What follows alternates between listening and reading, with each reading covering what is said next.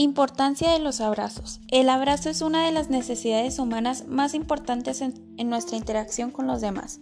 Los abrazos y el contacto físico en general disminuyen la producción de cortisol, que es responsable del estrés, y favorecen la producción de serotonina y dopamina, responsables de la sensación de bienestar y tranquilidad. El acto de que nos abracen es algo que todos recordamos desde pequeñitos. Lo primero que una mamá y un papá hacen con un bebé cuando llega al mundo es precisamente eso, abrazarlo. Y después abrazamos y nos abrazan todo el rato. Abrazar para calmar el dolor y el llanto. Abrazar para demostrar amor. Abrazar para reconfortar ante un fracaso o una pérdida. Abrazar para acoger la pena y la tristeza. Abrazar cuando llega una despedida Abrazar para agradecer y dar la enhorabuena ante un logro conseguido.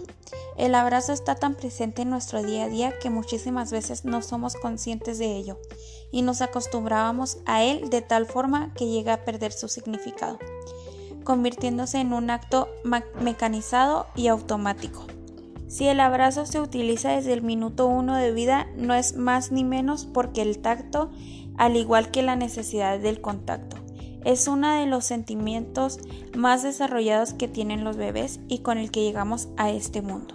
Tampoco olvidemos la conocidísima y estudiada teoría del apego de John Bowley. Según esta, los bebés llegan al mundo con una programación innata biológica para crear vínculo con la madre y de esta manera poder sobrevivir y conseguir protección.